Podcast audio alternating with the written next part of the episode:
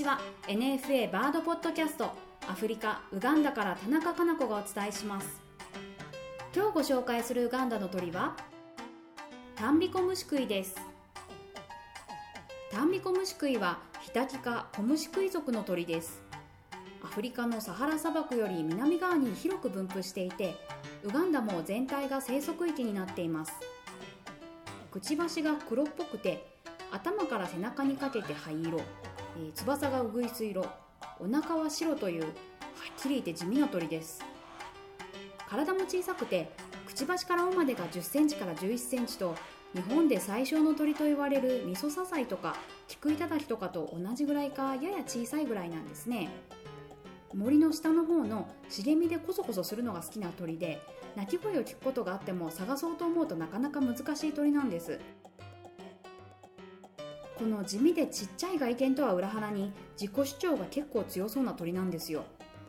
運よく見つけられたことがあるんですがその時は背筋ピンとこう伸びてて姿勢よく立ってたんですね。で小さいくせになんかこう胸張って勇ましい感じだったんです。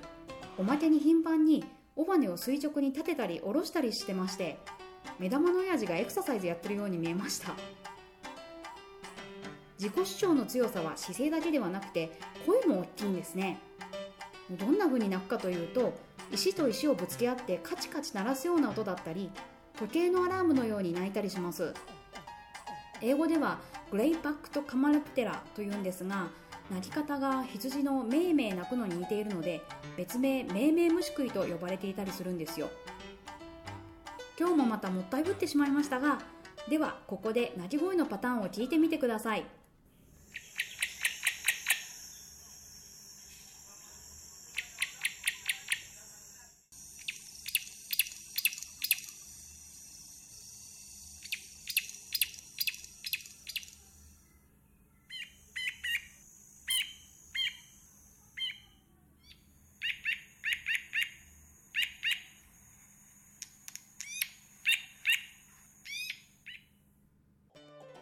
どうですか？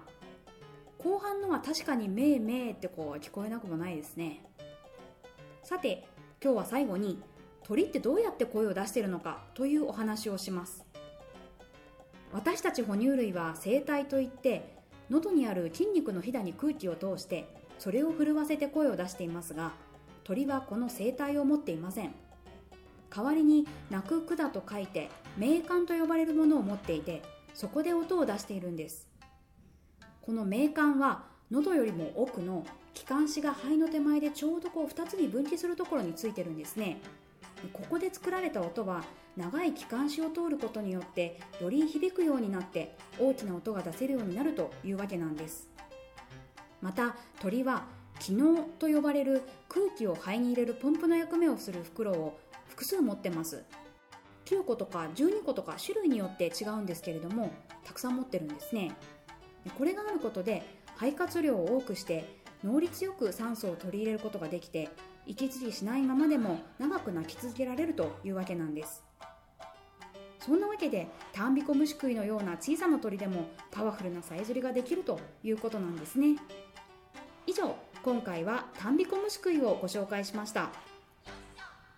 NFA バードポッドキャストこの番組はナショナルフォレストリーオーソリティとネイチャーウガンダの協力でお伝えしました。